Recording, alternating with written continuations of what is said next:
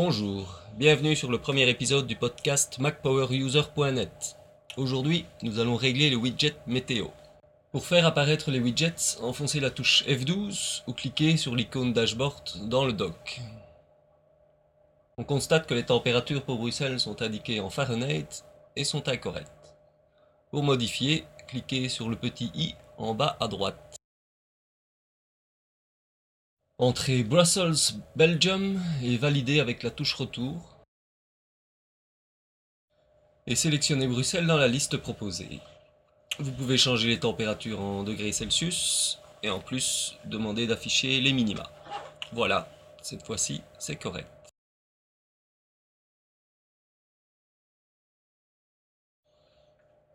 A bientôt pour un prochain épisode.